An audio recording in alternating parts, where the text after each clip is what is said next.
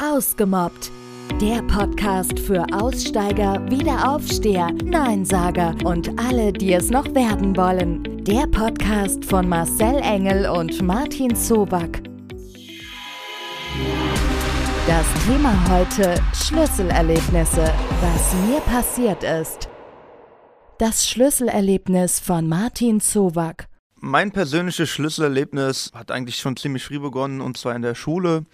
Da wurde ich immer öfters mit dem Lispeln verarscht, weil ich, wie man hören kann, auch leicht bei dem Buchstaben S am Lispeln bin. Und da habe ich mich dann relativ schnell auch zurückgezogen, wollte eigentlich keinen Satz mehr sagen, aus dem Grund, äh, weil immer wieder irgendwelche Bemerkungen rauskamen, dann so ein Zischen wie bei einer Schlange. Und ich habe mich natürlich sehr unwohl gefühlt, dann überhaupt zu kommunizieren und habe mich da eigentlich sehr schnell zurückgezogen. Das hat mich dann auch immer ziemlich sehr stark beschäftigt, auch wenn ich nachts schlafen gegangen bin, etc., hatte ich immer das Gefühl und mir gewünscht eigentlich, dass, wenn ich morgens aufwache, das Lispeln weg ist. Und das ist eigentlich so mein Kernschlüsselerlebnis in der ganzen Geschichte. Das Schlüsselerlebnis von Marcel Engel. Ja, also mein Schlüsselerlebnis war auch äh, oder beruht auf so meiner Kindheit. Ich bin in der wunderschönen Stadt Schwalbach am Taunus groß geworden. Die war damals ein Sozialprojekt zwischen Arm und Reich und hat leider ja ihre ähm, Schlagzeile damit gemacht, dass sie einer der kriminellsten Städte in Bezug auf die Einwohnerzahl war, die es zu diesem Zeitpunkt gab. Und ja, in dieser, in dieser Welt bin ich groß geworden und nach der Schule, meine Eltern waren beide berufstätig, musste ich in Kinderhort und auf diesem Weg zum Kinderhort, da gab es immer so eine Gruppe von älteren Kindern, die mich anhand von meiner ja, Statur, so wie ich mich verhalten habe, sehr kindlich, völlig natürlich eigentlich und bei denen eher so die Coolness gefragt war, ähm, mich so als Opfer ausgesucht haben. Und in diesem Opferstatus war ich einfach erstmal gefangen anhand der Überzahl und auch der Möglichkeit, mich gar nicht zu wehren. Ich konnte mich natürlich verbal wehren, aber das hat eigentlich immer nur noch zu mehr Schlägen und zu mehr Quälereien geführt. Und ja, ich bin im Nachgang in zweierlei Hinsicht aus der Nummer rausgekommen, aus meinem Schlüsselerlebnis des Mobbings. Einmal durch das persönliche Handeln und dann den glücklichen Umstand, dass über mein Wehren hinaus und über dieses, dieses Verarbeiten und dieses damals schon als Kind trotzdem etwas tun zu müssen, äh, sich die Situation ergeben hat, dass einer der Mobbenden weggezogen ist und dadurch so vielleicht einer der Rudelsführer nicht mehr da war und sich das dadurch dann mehr oder weniger beruhigt hat. Und ja, das ist so mein Schlüsselerlebnis aus dem Mobbing meiner Kindheit. Was habt ihr gegen die Situation getan? Was würdet ihr heute tun? Meine Mutter ist damals mit mir zur Logopädie gegangen. Ich habe da natürlich äh, regelmäßig in der Woche geübt, äh, diesen Sprachfehler, wie man den damals betitelt hat, das Lispeln immer mehr in den Griff zu bekommen. Habe dann darüber angefangen, Mut zu tanken, habe dann mit zwei Freunden angefangen, Fußball zu spielen und zum Teil auch Schach und habe dann natürlich dort über die Erfolge, die ich dort gesammelt habe, natürlich sehr viel Selbstvertrauen getankt und habe dann irgendwann mal auch nicht mehr auf diese ganzen Schikanen reagiert.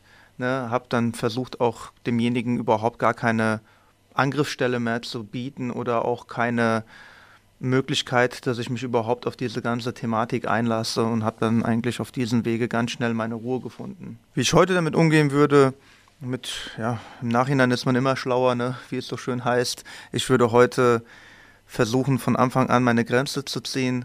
Wenn mich heute einer wieder mit dem Lispeln versuchen würde aufzuziehen, würde ich einfach gucken und ihn mal fragen, ob das die einzige Methodik ist, an der er sich bestätigt fühlt. Und ich würde versuchen, auf jeden Fall der ganzen Thematik eine Grenze zu setzen. Ne? Ich würde sagen, bis hierhin geht's und nicht weiter und würde auch versuchen, definitiv erst dann zu handeln, wenn es für mich in den Bereich der Körperlichkeit gehen würde. Also ich würde mich nicht mehr mental davon irgendwie angreifen lassen. Das macht man ja leider zu oft und zu schnell. Und ich würde versuchen, das erstmal so stehen zu lassen, wenn derjenige dann rankommt, weil es ist ja immer ein Test, man testet jemanden an, wie viel er sich erlauben kann. Und dann wagt er sich auch irgendwann mal immer weitere Schritte zu machen. Und wenn ich auf seine ersten Schritte nicht reagiere, wird es wahrscheinlich mit Sicherheit so sein, dass er mich versuchen wird, mit irgendwelchen anderen Schikanen zu erreichen, ob er mich mit Papierkügelchen abwürfen würde, ob er mich irgendwie versuchen würde zu schubsen. Und wenn es zu diesen Handgreiflichkeiten kommen würde oder ich würde mal eher sagen zu einer physischen Form des Mobbings, da würde ich dann spätestens einschreiten und meine Grenze ganz klipp und klar ziehen ne? und auch sagen, bis hierhin ist es gegangen und jetzt ist irgendwo auch Schluss.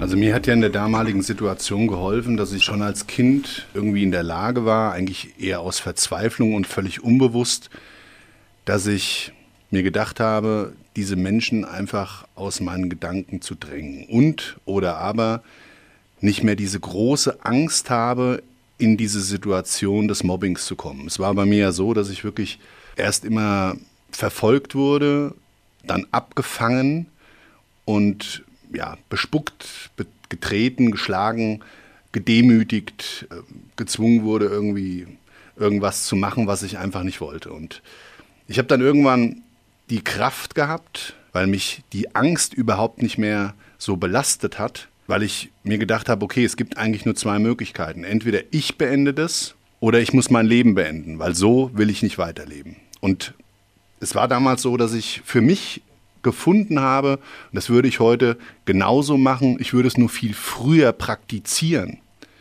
dass man gewisse Sachen ausblenden muss, dass man gewissen Sachen einer persönlichen Entscheidung und nicht hin und her, ist das richtig oder falsch, ins Handeln kommen muss. Und zwar schnell und konsequent.